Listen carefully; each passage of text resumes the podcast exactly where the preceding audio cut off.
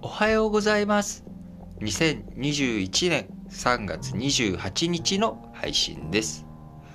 昨日27日にミャンマー各地で国軍グーテターに抗議するデモが、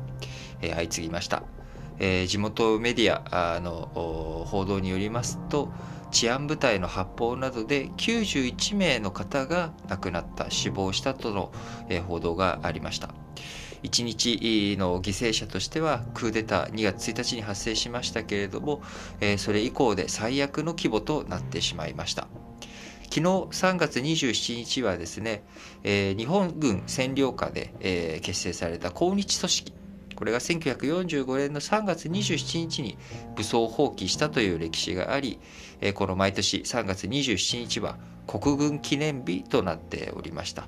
えーその国軍記念日に、まあ、反抗議デモを活発化させたということ、おさらに、まあえー3月27日国軍記念日の式典もあったということで、えーその式典を前にですね国軍としても、まあ、厳しい弾圧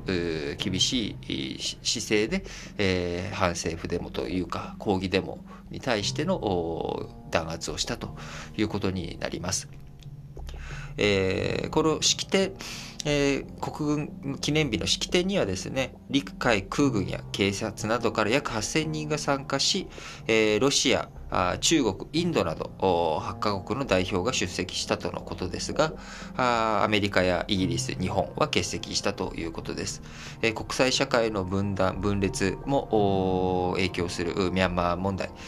一刻も早く犠牲者が少ないより少ない状態でなんとか解決に向かってほしいなと強く願ってやみません。